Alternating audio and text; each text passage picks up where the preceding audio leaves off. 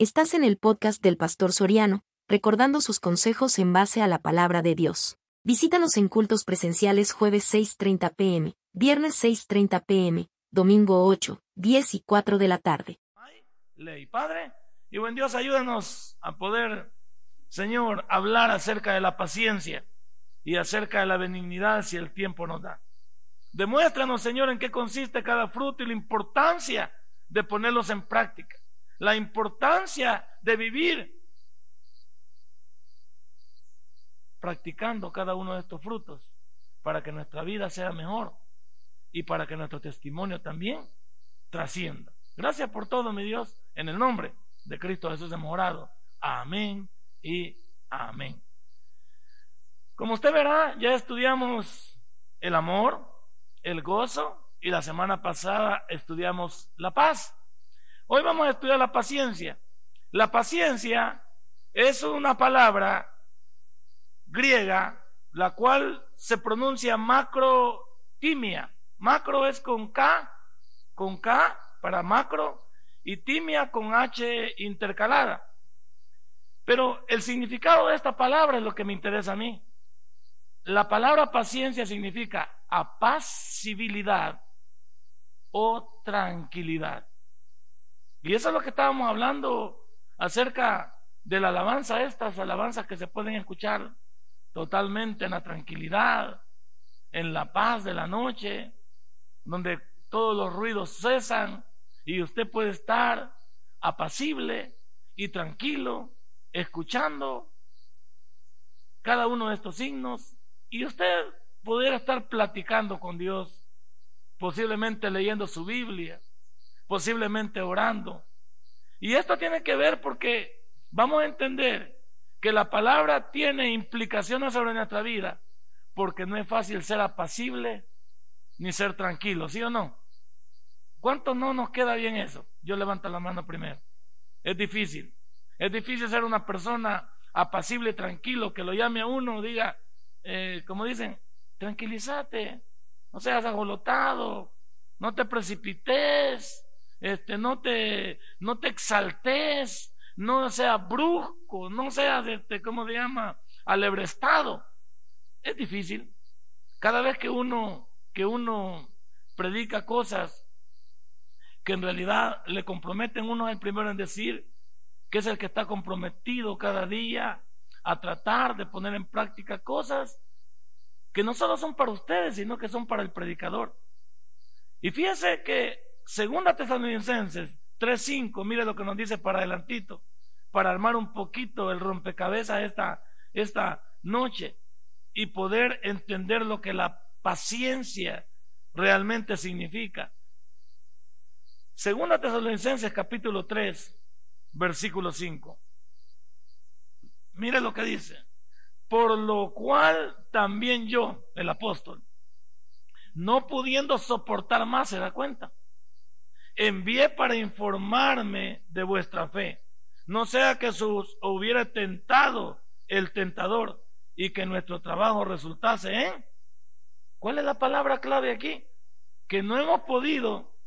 Ah, segunda es, perdón, perdón, perdón. No, pero estamos en segunda, perdón, perdón.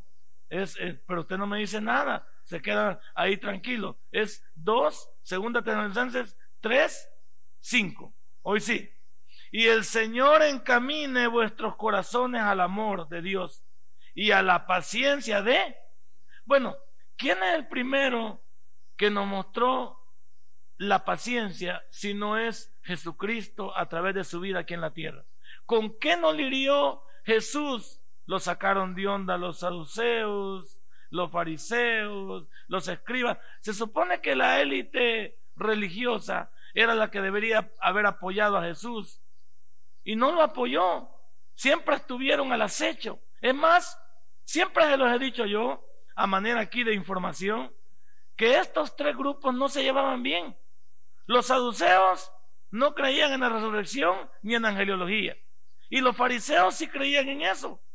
Por lo tanto, cuando Jesús vino, como los saduceos se habían helenizado, habían tomado casi un poquito de las costumbres de los griegos, al término de que ya casi se habían desnudado para andar en los gimnasios porque recuerde que el culto que tenía el griego era el culto al cuerpo. Entre mejor estaban, ellos se lucían con eso. Pues los saduceos ya habían caído en esto y los griegos se habían quedado un poquito expectantes en esto. Pues mira qué coincidencia. Cuando Jesús vino, estos dos grupos, como dicen en mi pueblo, le echaron la vaca a Jesús. Se unieron para hacerle la vida de cuadritos a Jesús. Ahora dígame, ¿cómo iba a tener tanta paciencia Jesús con todos estos ataques de todos lados? Con toda la gente que siempre al principio dieron bendito al que viene en nombre de Jesús, pero después de eso se les olvidó todo porque comenzaron a distorsionar y comenzaron, como usted y yo, ¿por qué cosas no pasamos en el día? Que nos hacen una crítica, que nos dicen algo, que nos sacaron de quicio, tal vez el tráfico, tal vez que nos sacó de quicio en la escuela, el muchacho se salió, se salió de luces porque lo molestan los otros en el famoso bullying, que no es nuevo. ¿A quién no ha molestado en la escuela? Usted, hasta ahora están sacando y han molestado siempre y, esto que no habían puesto los apodos que nos ponían a nosotros. Pero bien, ahí dejémoslo. Es cierto, nos mostramos con todas estas cosas que hay, con todas estas situaciones que pasamos. ¿Quién pudiera mantener tanta paciencia en un mundo como el que vivimos? Un mundo bullicioso, lleno de dificultades, un mundo altanero, soberbio. No cuesta ser paciente a esa altura. Usted acaba de salir y ya nomás en el pasaje ya lo sacaron de onda. Ya nomás en el pasaje ya lo sacaron de quicio. Ya nomás en el pasaje algo pasó en su vida que se alteró. No es fácil. Y aquí el versículo 5 dice, y el Señor encamina vuestros corazones al amor de Dios y a la paciencia de Cristo. ¿Y sabe por qué lo dice eso así? Porque cuando nosotros pensamos en Dios es cuando, a través de Jesús, es cuando podemos poner en práctica este fruto. A la brava no podremos. Ya, ya lo hicimos en el mundo. Y más los que tenemos caracteres fuertes. Personas que no somos fáciles de, llevar adelante. Personas que nos alteramos con cualquier situación. Personas que, que no somos eh, capaces incluso de, de, que, de dejar pasar por alto la ofensa. Todo eso lo entendemos. Y por eso este fruto es importante para cada uno de nosotros. Y le digo por qué. Porque ¿cuántos estamos enfermos por no, por no practicar este fruto? ¿Cuántos hemos perdido oportunidades en la vida por no practicar este fruto? Le voy a poner un ejemplo que vale la pena. Mi esposa me lo contó hoy. Hay una persona que ganaba muy bien en una institución privada, muy bien. No conocemos nosotros porque varias veces hemos ido a, su pueblo y le conocemos de primera mano. Y sabemos que es un muchacho que se preparó, salió graduado de la UCA. Y le digo que con todo lo que este muchacho pues eh, estudió, llegó a un, buen, a un buen puesto en esta empresa, llegó a ser casi la tercera persona importante de esa empresa. Mira cómo va la cosa. Y de ese buen salario, porque estamos hablando que este muchacho, en este tiempo que le estoy hablando, este muchacho más o menos estaba ganando entre 3.500 y 5.000 dólares fácil mensualmente. Fácil. Entonces tenía una vida al grado que a su familia en el pueblo donde vamos Vimos la sacada, vimos que construyeron una casita bonita, su hermano le compró un carro, a su mamá le puso un negocio y aquí compró una casa en San Salvador y bueno, el problema no es ese, es que se acaba de casar y hoy que se casó rápidamente la muchacha quedó embarazada y ya tiene una niña. El punto es este. Un día de estos, él iba llegando a la oficina y se dio cuenta que sus dos jefes primero estaban hablando de él.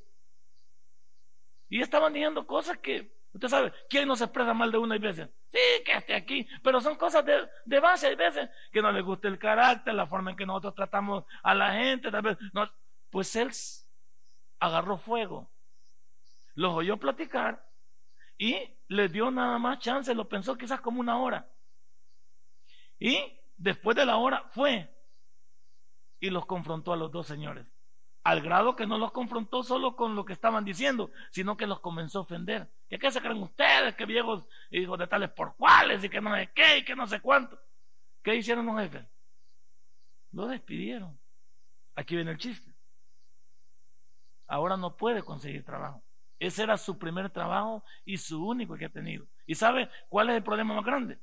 que para donde él se ha desarrollado es una gama realmente exclusiva en este país. De manera que él para conseguir un trabajo como ese, ¿qué necesita? En primer lugar, necesita experiencia. ¿Pero qué otra cosa necesita? Las recomendaciones de alguien que diga que trabaja en eso. ¿Podrá él pedir una recomendación a la persona que la ofendió? Algunos nos dicen a nosotros, cuando algunas veces hemos tenido problemas en un lugar, por favor, si va a buscar trabajo en un lugar, no nos ponga a nosotros como referencia, para evitarnos decir que no vamos a dar buenas referencias de usted. Entonces ahora el muchacho, ¿cómo está? No puede conseguir trabajo. ¿Y sabe qué es lo peor?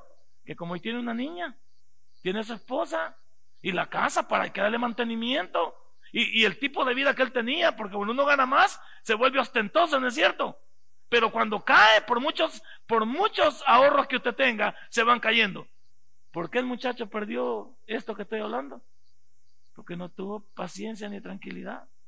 ¿Qué tal si se hubiera aguantado o le hubiera dicho, mire señor, yo le escuché, pero yo quisiera que me dijeran qué pasa? Pero llegó ofendiéndolos. Perdió los papeles y ahora no puede conseguir empleo. ¿Por qué? Por un momento de locura.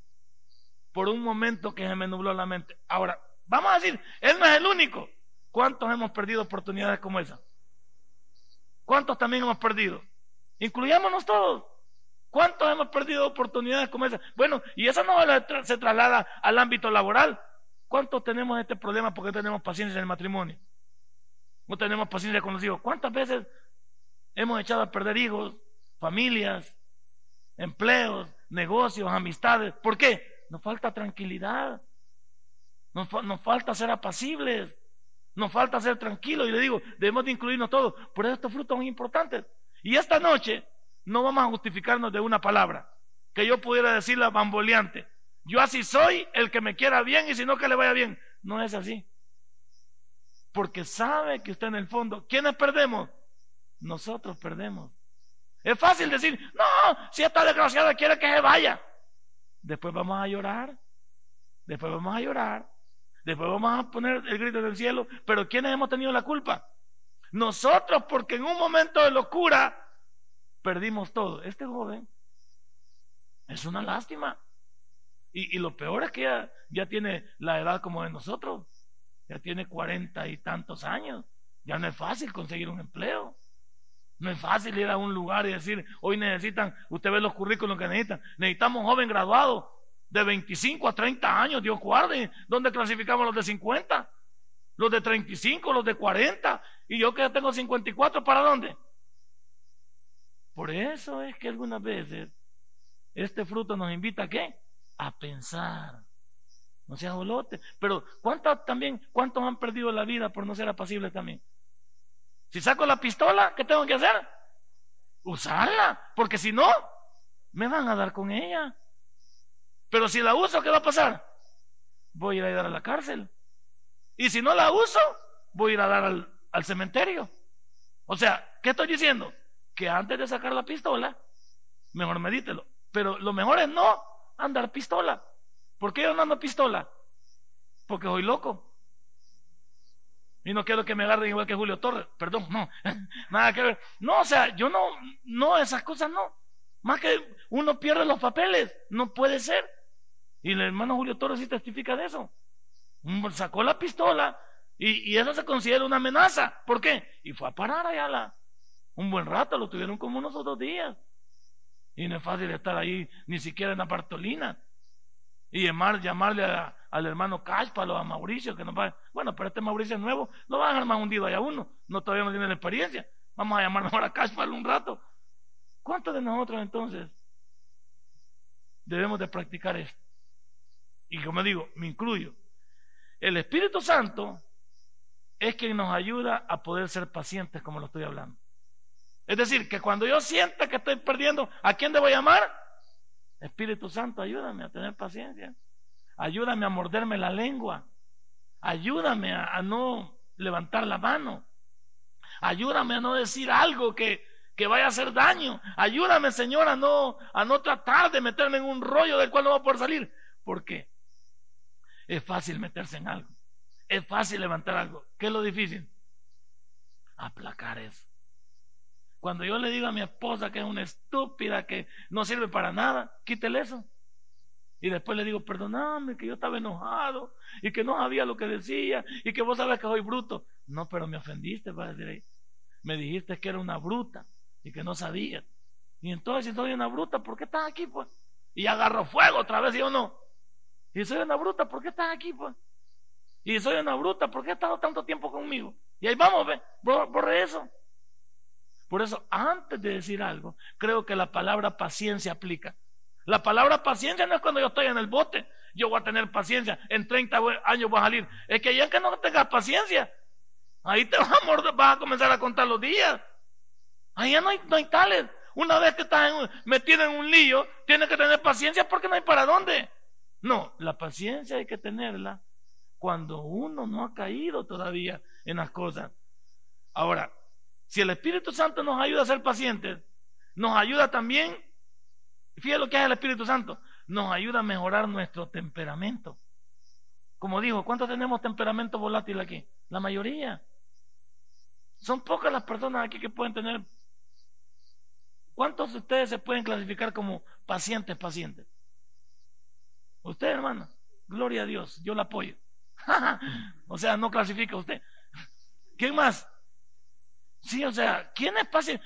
Es, difícil ser paciente, paciente. Alguien que me diga aquí, mire, a mí me pueden decir lo que quiera y no me alboroto.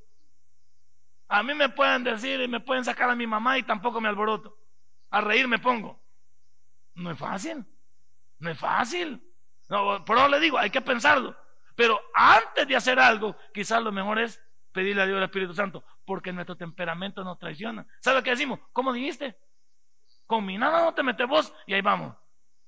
Es que casi siempre el enemigo sabe que algunos de nosotros nos vamos a alborotar, pues.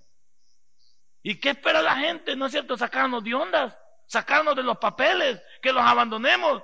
Y el Espíritu Santo aquí, en este fruto, quiere ayudarnos a ser pacientes, pero quiere ayudarnos a mejorar nuestro temperamento. Oiga, aun cuando haya situaciones que no lo permitan. Porque va a haber gente chunguiona, ¿sí o no?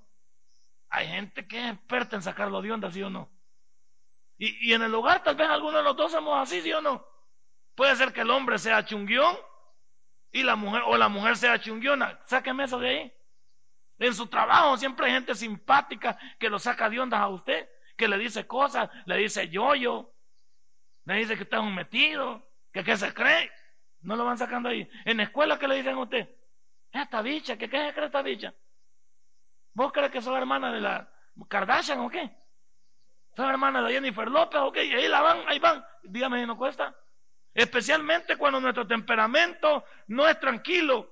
Hay situaciones que no lo van a permitir, pero el Espíritu Santo nos puede ayudar. Otra de las cosas con respecto a este, a este fruto, la paciencia, es que no hay que reaccionar de manera inadecuada.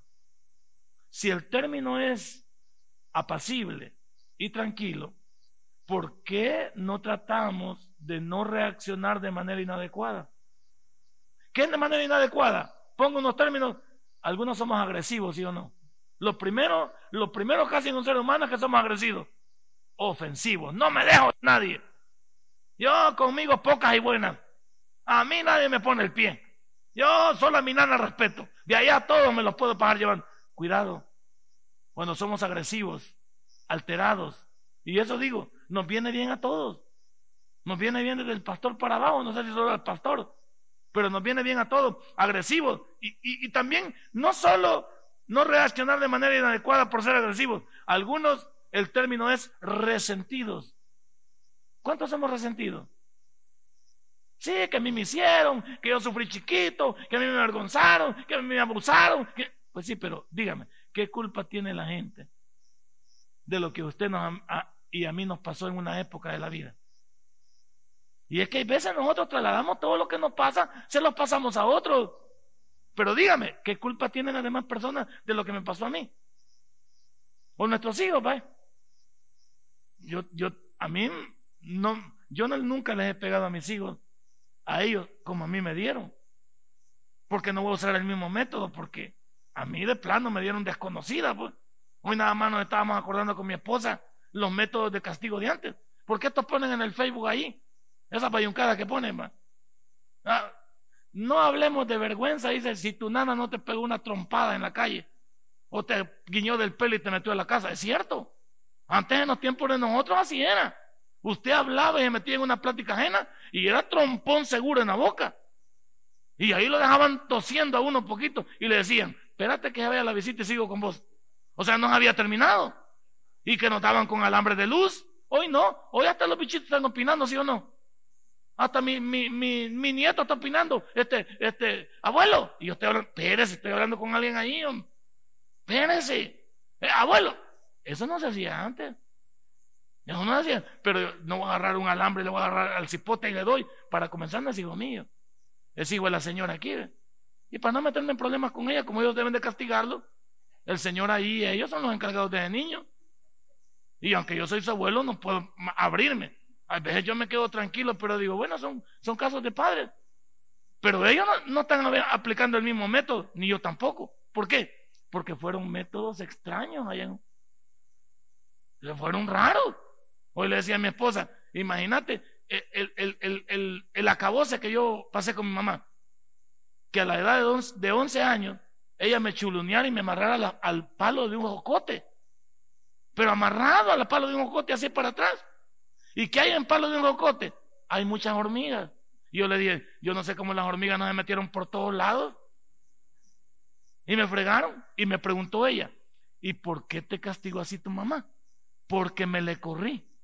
Solo por eso. Me digo, a mí no te me vas a volver a correr. Porque trató de agarrarme y solo hice esto. Ah, con que corriendo se me dio. Me agarró y me amarró a ese palo de jocote. Y pasaba la gente burlándose de mí, los bichos burlándose de mí, y la gente diciendo, deja el cipote. ¿Y qué decía mi abuela? No se metan que no es suyo. No se metan en lo que no le importa, es hijo mío. Pero yo estaba amarrado al palo. Pero imagina yo amarrar a estos al palo. Los métodos son diferentes. ¿Qué? Solo porque yo tengo sentido por lo que mi mamá hizo conmigo. Solo por el trato que me dieron a mí. Bueno, yo quizás me lo merecía. Porque yo fui un diablo. Yo la verdad fui un muchacho pues callejero. Estos no han sido mucho así, aunque me han sacado de onda, pero nunca le he aplicado el método mismo. Yo nunca le he dado un puñetazo así a, uno de ellos para decirle, bueno, mira tal cosa, no. Firme para tratar de volarle un diente a alguien. Y recuerde que antes no, no, importaba si te volaban un diente, un ojo, te hacían un chichón en la cabeza. no, no era. Pero no vamos a tratar de atraer ese resentimiento ahora. El hecho mismo que la vida no nos trató mal, nos trató mal. Y en el matrimonio queremos fundamentar esto y por eso somos infelices y resentidos también en el matrimonio. Tiene que ver con la paciencia. ¿Por qué yo voy a tratar de, de meter en mi vida y en mi matrimonio lo que a mí me pasó también? No va. Veamos otro punto. ¿Cuántos tuvimos problemas, como dije? Fuimos tal vez abusados y todo. ¿Qué culpa tiene mi pareja, mi matrimonio, lo que a mí me pasó. Debo pedirle perdón a Dios, perdonar a mi ofensor y seguir porque la vida sigue. O vas a vivir metido en el rollo toda la vida. ¿Cómo vas a terminar? Así es. Ya pasó. Perdona. Hay que seguir adelante, la vida sigue. Hay que tener paciencia, que Dios nos va a dar tranquilidad. ¿Por qué? No hay que reaccionar de manera inadecuada. Es difícil. Yo soy el primero en decir, es difícil tener paciencia, es difícil ser tranquilo, es difícil ser apacible, es difícil ser una persona que no contesta el reproche. Porque lo común es contestar, lo común es defenderme, lo común es no dejarme. Pero la Biblia dice, el Espíritu Santo nos ayudará a mejorar nuestro temperamento y nos ayudará para no perder ese trabajo, como digo. ¿Cuántos aquí nos están sacando Dios? ¿Sabe que es común en una empresa que cuando te quieran despedir te puedan sacar de ondas para que tú renuncies y no te den tu tiempo. O tú cometas una falta para que no te puedan dar tu tiempo también. es común también. Si, si las mañas también son aprendidas en el mundo. Y tú debes decir, yo no le voy a dar ese gusto. Yo voy a comportarme como un hijo una hija de Dios. Otra de las cosas que encontré también con respecto a la paciencia es que Dios demostró lo que estamos hablando de este fruto de paciencia a través de su Hijo Jesucristo. Veamos algunos versículos que nos van a ayudar a entender que el Hijo de Dios sí nos demostró cómo tener paciencia. Vamos a Romanos. Comencemos el trajinar por la Biblia. Romanos capítulo 2. Veamos si lo que Jesús nos pide no es posible. Pero recuerde que Jesús se encarnó, anduvo por este mundo y le hicieron la vida de cuadritos también. ¿Y qué hizo él? Veamos. 2.4. O menospreciáis las riquezas de su benignidad, su paciencia y longanimidad, ignorando que su benignidad te guía al arrepentimiento. ¿Qué estamos diciendo aquí? Que a Jesús todo lo que le sucedió fue capaz él de separarlo. Vaya, ¿qué tal si Jesús no hubiera sido paciente y cuando le estaban arrancando su barba, le estaban dando su latigazo, hubiera dicho, bueno, si yo soy Dios, mando una legión y me los consumo a todos. ¿Qué tal si cuando iba para el Gólgota con la cruz, la hubiera aventado? Hubiera dicho, bueno, ya no muero por la humanidad y la aventó. ¿Qué tal si hubiera hecho eso? ¿Dónde estaríamos nosotros? ¿Qué tal si el colgado de la cruz se hubiera bajado?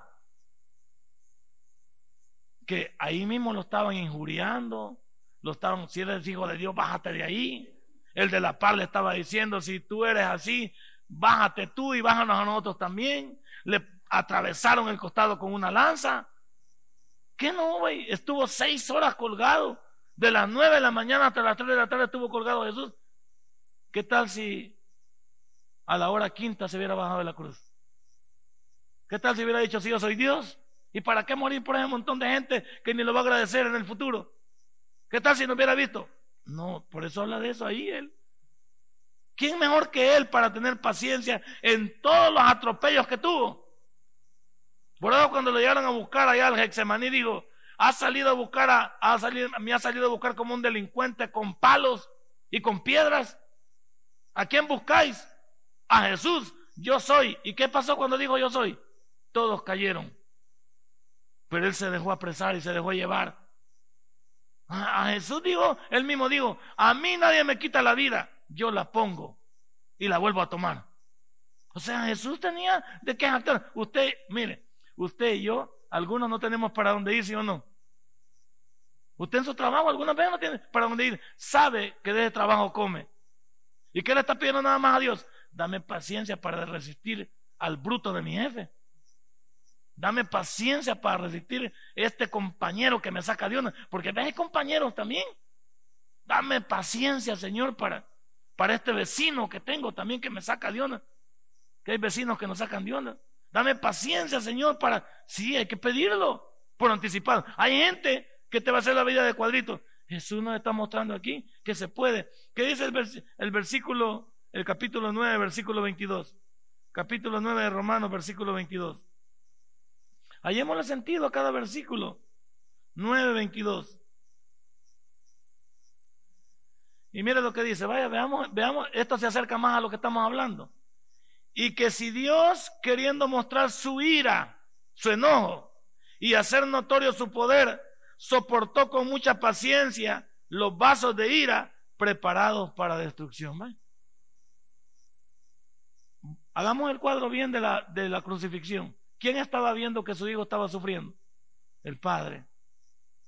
¿Qué cree que decía el padre cuando veía a su hijo colgado de la cruz y no había hecho nada malo? Estaba muriendo por nosotros. Se hizo malo, se hizo maldito por usted y por mí.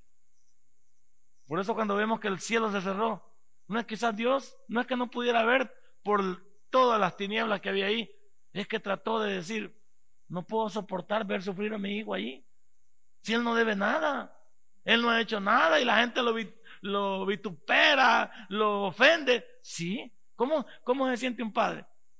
Yo creo que nosotros los padres, me incluye ahí, nosotros los padres, algo que no soportamos es que nos puede decir algo a usted, a nosotros, pero no le voy a decir algo a, uno de nuestros hijos. Burlarse de ellos, decirle algo, eso no está en juego. Cuando alguien ofende a alguno de mis hijos, me ofende a mí. Y yo esperaría que me ofendiera mejor a mí. Porque, no, porque veces somos, somos tan dañinos para ofender a alguien y decimos, no, eso no está en juego. Cuando usted respeta a un hijo es como que lo respete a uno. Y uno se siente agradado cuando, cuando ve que, que no hay nada para con eso. Es lo mismo también viceversa. A mí me gusta que mis hijos no ofendan a nadie también. Cuando alguien va, no, yo le digo, no puede ser así. No puede ser así. ¿Por qué? Porque así como no me gusta que te hagan, no me gusta que tú hagas. Si esto nada más es, es parte de uno y de otro, tú no lo debes hacer. Solo, por, solo para reflexionar un día que, que yo me molesté con Moisés y se lo dije a él. Porque Moisés vino con un compañero, imagínate, y le dijo, negro no es qué, le dijo. Le dijo mi hijo a un, a un compañero de él. Entonces vengo y le digo yo, mira, lo primero es que ofendiste a ese muchacho diciéndole esa expresión. Ahora, no ves que tu papá es negro, le digo. No ves que tu papá, vos tal vez sos un poco, estás un poco, ¿cómo le llaman eso? Sí, estás un poco despercudido. Pero tu tata es color casi negro, es moreno. Cuando a ese muchacho le dijiste negro, me pasaste llevando también a mí. ¿O crees que por ofenderlo a él o porque era negro y vos sos mero despercudido, crees que saliste en caballito blanco? Cuando yo te llegué a traer, ¿qué haber dicho? Ah, tu tata también es negro. Y no dijiste nada. Y tenés razón. Le digo, ¿te hubiera gustado que alguien me ofendiera a mí? No, papá, entonces no lo hagas vos. Cuando pensé en hacerle daño a alguien, pensá que las palabras dañan más que cualquier cosa. Ahora, para poner eso de Jesús en evidencia, dice, ¿cómo es que Jesús no veía eso? Sí, es que como un padre, un padre y una madre no pueden ver sufrir, así sean malos, ¿sí o no? ¿Qué dice la señora que está esperando visitar a un delincuente allá? Eh, va a entrar a la cárcel y ¿qué dice? Si mi niño es inocente, dice. Mi niño no ha hecho nada. Si el corvo se le zafó y le voló la cabeza, pero él no ha hecho nada. Para ella, sí, porque para una madre es lo máximo. Y no vaya usted a decirle algo que ella lo ofendió. Pues imagínese Jesús. Imagínense el Padre, perdón. Eso es para poner en evidencia lo que nos pide. Es bien difícil, pero todos debemos de practicarlo. Todos. Todos estamos invitados a hacer esto. Jesús nos mostró el camino. Si Él pudo hacerlo, ¿por qué no puedo hacerlo yo? Y por eso digo que Jesús al tomar cuerpo de hombre no, no escatimó entregarse a Él mismo. ¿Qué significa? Que lo dio todo por nosotros. Entonces, ¿quiénes somos nosotros? Luego, segunda de Pedro 3.9. Miren lo que dice. Segunda de Pedro 3.9. Veamos. Por eso lo que no quieras para otro, no lo quieras para ti. Por eso debemos de pensarlo muy bien. 3.9 de segunda de Pedro. ¿Lo tiene? Mire lo que dice. El Señor no retarda su promesa, según algunos la tienen por tardanza, sino que es paciente para con nosotros, no queriendo que ninguno perezca, sino que todos procedan a la. ¿Qué dice que tiene Él? Para esperarnos. Y algunos hermanos, ¿cuánto nos esperó algunos? Yo vine a los 39 años y siempre me pregunté por qué en mi vida de, de cipote desordenado, en la marginal, en la guerra, en mis problemas de la, a cuántas manifestaciones no fui yo de metido, porque yo era metido andar en manifestaciones solo por andar ahí. El pueblo unido jamás era vencido y andar en guinda después de que andaban los palos, era pura locura. Era una, era una, una, pura locura de andar como bicho ahí. Y no me mataron, imagínense. En esa muerte de Monseñor Romero, allá en el, en el, ¿cómo se llama? En el sepelio, ahí andaba yo. Si eso cuando ganaron los balados, y allá andaba yo. Si eso no era, no era algo nuevo. Y luego en mis vidas, imagínense, otra cosa que yo me pongo a pensar, en los bailes que me iba a meter. Imagínense meter a los bailes de los lustrabotas. ¿Usted cree que solo alentados iban ahí? Ahí iban mujeres del mercado, albañiles, este, eh, solo lo de abajo. Y esos bailes me gustaban a mí. Los bailes del Alzurita, los bailes del Cristo Negro en la, tercera planta, que varias veces dejaron venir a gente ahí, porque ahí a varios tiraron. Y ahí andaba yo, imagínense. Y, y, no me pasó nada. Y siempre uno, hoy que vino Cristo, ya no me pregunto eso, sino que Dios tenía un plan para mí. Yo me recuerdo una vez que William me contó que en esas locuras que él andaba del cipote, se fue para la playa y se le levantó la capota del carro. Y ahí podía haber muerto él. ¿Por qué no murió? Porque tal vez Dios tenía un llamado para no es tal vez Dios tenía un llamado para nosotros. Y ahora, ahora sí lo entendemos, va, pero antes no lo entendíamos. ¿A cuántos Dios nos, nos salvó de muchas cosas? A ustedes jóvenes no los ha salvado de muchas cosas porque ustedes han venido al Evangelio totalmente sanos y no tan enfermos como nosotros, que vivíamos en ese mundo desordenado. Y ahora se pregunta, ¿Dios tenía un propósito? Sí.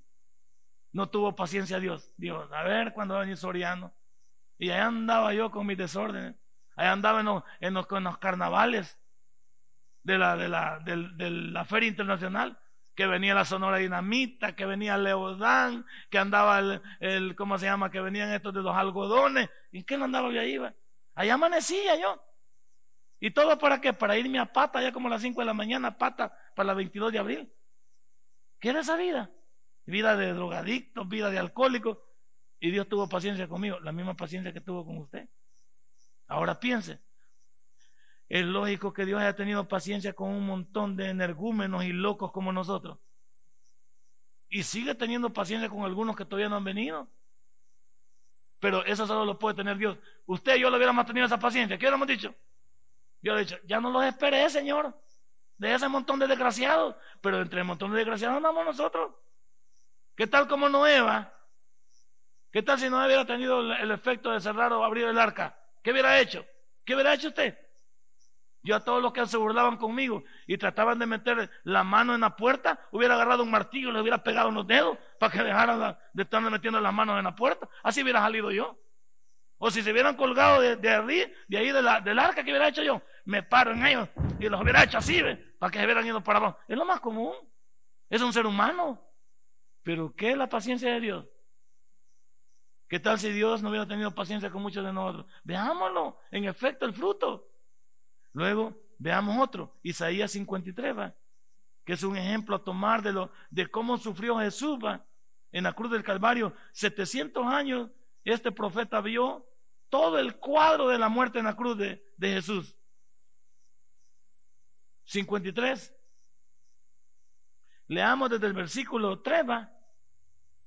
Mire lo que dice, va. Despreciado y desechado entre los hombres, varón de dolores, experimentado en quebranto. Y como que escondimos de él el rostro, fue menospreciado y no le estimamos. Este es Jesús. Ciertamente llevó él nuestras enfermedades y sufrió nuestros dolores. Y nosotros le tuvimos por azotado, por herido de Dios y abatido. Mas él herido fue por nuestras rebeliones, molido por nuestros pecados. El castigo de nuestra paz fue sobre él y por su llaga fuimos nosotros curados. Todos nosotros nos descarriamos como ovejas cada cual se apartó por su camino, mas Jehová cargó en él el pecado de todos nosotros. Angustiado él y afligido, no abrió su boca.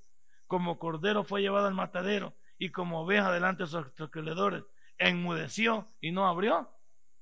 Él, lo hubiera expresado, él le hubiera dicho, hey, ¿qué pasa? Si yo soy Dios, ¿qué les he hecho? Hey, si yo solo he venido a mostrarles el amor de mi papá, yo quiero que se arrepientan. Jesús no dijo nada. Ni delante de Pilato le preguntó y le dijo, tú lo dices porque lo crees o porque te lo han dicho. En todas las entrevistas que Jesús tuvo antes de ir a la cruz, nunca pronunció palabra, porque nunca se defendió. 53 de Isaías, leímos desde el 3 hasta el 7. Ahí está.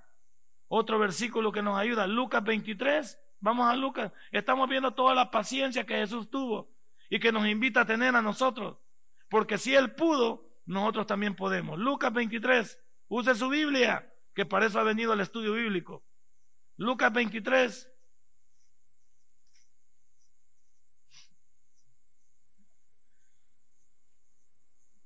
Mire lo que dice el versículo 34. Y Jesús decía, mira lo que decía todavía Jesús, Padre, perdónanos porque no saben lo que hacen. Y repartieron entre sí sus vestidos echando suerte. ¿va? Jesús le podía haber dicho, Señor, a estos no los, a estos no los perdones, mira. Estos me han estado molestando las seis horas que he estado aquí. Estos me hicieron pedazos en el pretorio. Estos desde que han venido conmigo me han agarrado a patada limpia. Me han arrancado mis cabellos. Me han hecho pedazos. A estos no, mira, Señor. Mire lo que dijo. Va que no es fácil que nosotros como seres humanos, cuando alguien nos, nos hace daño, digamos, no me debes nada, te perdono. ¿Cuánto es difícil decir eso? Hay gente que nos ha hecho tanto daño que uno es difícil que pueda expresar eso. Lo digo como ser humano. Es difícil decir, No, me voy a dejar pasar por alto eso que me hicieron. No me deben nada. No pasa nada. Es difícil. Imagínese Jesús a sus propios enemigos decir, Padre, perdónalos porque no saben lo que hacen. Sí sabían lo que hacían, pero él asumió el perdón como escudo. Imagínense, ¿puede perdonar usted? Vaya, ¿a cuántos nos han hecho cosas que hoy mismo podemos perdonar? ¿Cuántas cosas andamos cargando aquí que no somos felices que lo pudiéramos cambiar con un perdón? Alguien te hizo daño, como te digo, te ofendió, habló de ti, levantó una calumnia que no era correcta. Perdónalo. ¿Sabes qué? Vas a ser más feliz tú, aunque él no lo sea. Tú perdónalo. Si él no quiere, él se lo pierde. O ella no quiere, ella se lo pierde. Pero tú haz tu parte. ¿Sabes por qué a tu parte? Porque tú eres una hija, un hijo de Dios. Y esto incluye el matrimonio. Alguien en el matrimonio que perdónalo tú, o perdónala tú. Perdona a tu hijo o padre. Perdona a tu padre. Perdona a tu madre. Perdona a tu compañero de trabajo, a tu jefe. ¿Por qué? Vas a ser mucho más feliz tú y vas a practicar el fruto. Vas a vivir una vida porque esa amargura nos está llevando a la muerte. Porque algunos vamos a morir de un ataque, de un síncope. Así se llamaba. Un síncope. Es un volado que te va a agarrar un mal de zambito. ¡Ay! Y ¡pum! cayó y de saber por qué se murió. Algunos y normalmente estas cargas vienen, no vienen así nomás. Vienen de, de cosas acumuladas. Es una cosa como que es un, un, un, volcán que vamos teniendo. Hasta cuando viene a hacer daño, ya no se detiene. La cabeza, derrames cerebrales, derrames faciales. Son, son, son momentos de, de locura que le damos le damos mucha importancia a las cosas de la vida cuando no, cuando sabemos que la vida la debemos de vivir a la manera de Dios. Mire lo que dice Efesios 4:1. No le digo por qué son importantes los frutos, pues. Hoy nos han ayudado a todos estos frutos. Este fruto nos ha ayudado a todos. Tomémoslo. Nos va a ayudar. Efesios 4. Mire lo que dice. Efesios 4, 1 en adelante.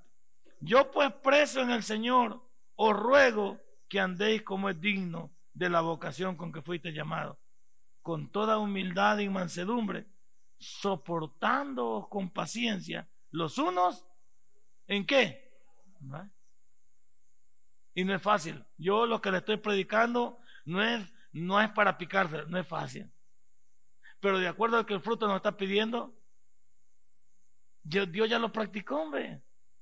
Nos toca a nosotros. Mire, ¿sabe qué debemos a nosotros? Lo que le digo a Josué. ¿Qué le digo a Josué? Solamente esfuérzate y sé.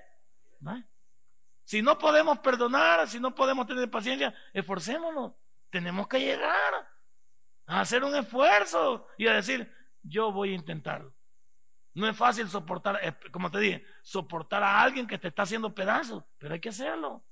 ¿De qué manera vas a cambiarlo tú? Tienes que tú poner, tu, tu mirada en Dios y saber que Él te va a apoyar. No es fácil soportar a alguien cuando te hace daño, cuando alguien te toma ventaja, pero aquí dice soportando con paciencia los unos a los otros en amor. Si no es que ese amor, no es posible. Veamos el siguiente, Romanos 12. Estamos estudiando el fruto de la paciencia. Romanos 12 versículos 19. 19. Mire lo que dice. Esto no está chiche, mire. Mire lo que nos pide ahí, mire. Para los que somos vengativos. Dígale que está la par. Nos hablan, hermano, dígale. Nos hablan, hermano. Te hablan, Leonor, dígale. Te hablan, pastor, dígale. Te hablan, pastor. Te hablan, hermana Lilian, dígale. Te hablan, dígale, te hablan, pastor, dígale, te hablan. Mire lo que dice, no os venguéis vosotros mismos, amados míos, si no dejad lugar a la ira de Dios. ¿va? ¿Qué dice? Dejáselo todo a Dios, porque escrito está, mía la venganza, yo pagaré, dice el Señor. Déjelo a Él. Ya le dije que no es fácil. Este fruto nos debe abrir, hacer abrir los ojos y comenzar a ser felices y no infelices como hemos venido siendo. separémonos. Va a costar. Pero hoy que ya entendemos el fruto, ¿qué debemos de hacer? Comenzar a practicarlo, no mañana, hoy mismo. Hoy mismo vamos a comenzar a, hacer papelitos, va a decir, vamos a agarrar al suave, así digo usted, vamos a agarrar al suave. ¿Quiere vivir mucho? ¿Cuántos quieren vivir bastante? Agárrele al suave entonces, va. A aquellos que ya estamos veteranos, a los bichos que ya todavía no va, les hace falta mucho por amargarse. Pero vamos los que estamos viejos aquí, agarrarle al suave, Giovanni. Agárrale al suave. Para que viva. Usted también, Soriano, agárrele al suave. Así dígame usted también. Usted también, pastor, agárrele al suave. Pues, ¿qué vamos a hacer? Pues? Nosotros nos vamos a morir y el mundo, ¿cómo queda? El mundo sigue, ¿sí o no? Se murió el viejo amargado. Ah, pues nosotros seguimos. Se murió. Se palmó el atarantado. ¡Ay! ¿Y la vida cómo sigue? Lloramos un ratito, pero mañana hay que salir a trabajar. Lo vamos a enterrar y después de enterrado, hasta el 2 de noviembre, pero nosotros no vamos a enflorar. Hasta el 2 de noviembre, si es que se acuerdan de él. Se murió don fulano. ¿Y por qué murió? Saber. Pero era mero terrible ese maestro. Era cosa seria. ¿Cómo era? Bien amargado. Se palmó, le dio. ¿Y qué le dio? Ah, dicen que cayó. Ay, ¿y de qué cayó? Saber, pero se, se palmó. Bueno, Santiago capítulo 1. Mejor riámonos. Riámonos que la risa es saludable. Así es que la hermana Lilian y yo nos vamos a agarrar de besitos después de este culto y vamos a salir abrazados de aquí. Ya vamos a, vamos a pedirnos perdón mutuamente y vamos a salir agarrados de la mano. Santiago 1.19, mira lo que dice. No está fácil, pero hay que intentarlo, hermano. Por esto, mis amados hermanos, todo hombre sea pronto para oír, tardo para hablar y tardo para qué. Es que la ira es lo que nos, ¿qué nos hace pedazos a muchos de nosotros. Cuando nos enojamos. Cuando nos enojamos hacemos locura y media. Perdóneme, dice, pero ya lo tiene muerto. Perdóneme que lo maté, ya si no ya lo mató, pues. Y ahí le toca la cárcel, pues. Perdóneme que le pegué esta ganchada y así todo calientito uno de aquí. Y dije, la ganchada, ¿quién me la quita? Yo lo perdono, pero la gran ganchada que me dio. Pero debemos de intentarlo, no hay que airarnos. O sea, ¿qué hay que hacer? Pensar antes de sacarnos de onda. Veamos Colosenses 1.11. Ya terminemos esto, va. Colosenses 1.11. Para comenzar a repartir besitos, va. Y abrazos. Pero de verdad, no solamente así de emoción. Que esos perdones sean de verdad. Colosenses 1.11, ¿lo tiene?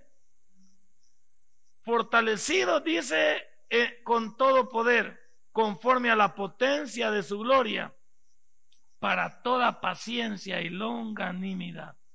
Ahí vamos a estudiar la longanimidad después. ¿Con qué terminamos? Jesús ilustró todo esto diciendo que cuando alguien te pida, te pida la capa, le des también tu túnica, dice. ¿Y sabe que la capa para qué servía? Servía para dormir, para que no tuviera frío. Y si alguien te pide que camines con él una mía, camina. ¿Y qué decimos nosotros? ¿Para qué es pamado, pues? Hay que camine. Y, eh, si es bien bruto él, para, ¿y para qué se quedó a burro, pues? Hay que él camine. ¿Se ha fijado que decimos? Pues hoy tenemos que decir que tenemos que ser una ayuda.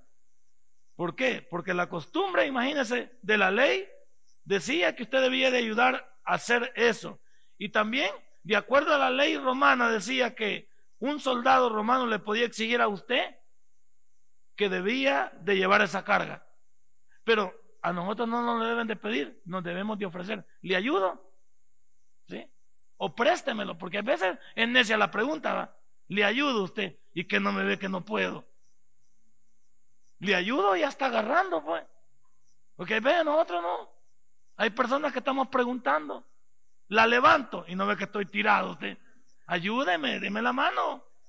O le dice la palabra va, que es más dura, se cayó. Y ni modo que así me paro yo. No ve que estoy con la boca abajo y estoy todo reventado. Entonces quiere decir que uno debe poner en práctica esto. Démonos un fuerte aplauso porque vamos a comenzar a demostrarlo. Padre, Y buen Dios, hemos aprendido esta noche que todo... Si este mensaje ha impactado tu vida, puedes visitarnos y también puedes buscarnos en Facebook como Tabernáculo Ciudad Merliot. Sigue con nosotros con el siguiente podcast.